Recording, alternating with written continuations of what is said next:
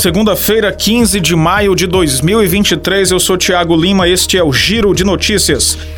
O Instituto Nacional do Seguro Social, o INSS, vai agilizar a análise de cerca de 45 mil requerimentos do salário maternidade solicitados há mais de 30 dias. O mutirão tem o objetivo de reduzir a quantidade de benefícios em análise superior a um mês pelo órgão. A ação chamada de Mães, Mobilização de Análise Especial de Salário Maternidade, faz parte da Semana Nacional Previdenciária, realizada entre 15 e 19 de maio pelo Ministério da Previdência Social Social. Cerca de 5 mil servidores públicos mobilizados estão para trabalhar na mobilização. O Conselho de Recursos da Previdência Social também vai participar do mutirão e estima analisar 6 mil processos de solicitação de benefícios.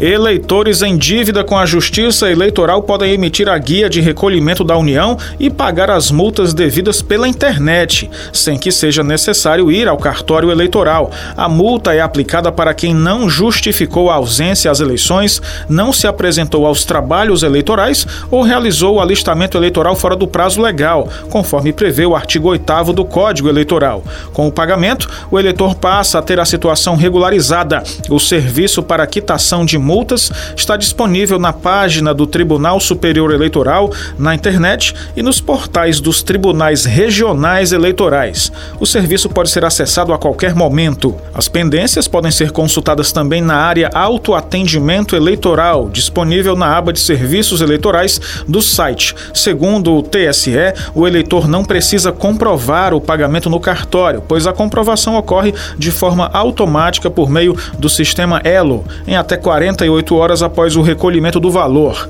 Caso o pagamento seja feito por Pix ou cartão de crédito, a quitação se dará de forma automática em alguns segundos. A Caixa Econômica Federal começa a pagar nesta segunda-feira, dia 15, mais uma parcela do novo lote do PIS/PASEP, mas nem todos os trabalhadores vão receber o dinheiro nesta data, somente os nascidos em julho e agosto, além dos servidores públicos com o número do PASEP terminado em 4 ou 5.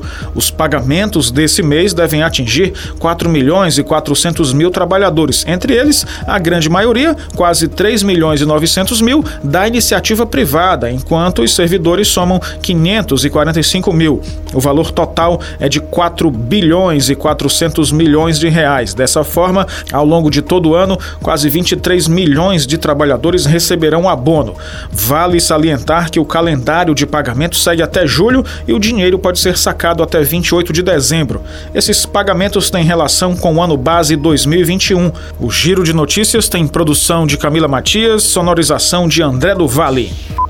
Essas e outras notícias você acompanha em gcmais.com.br.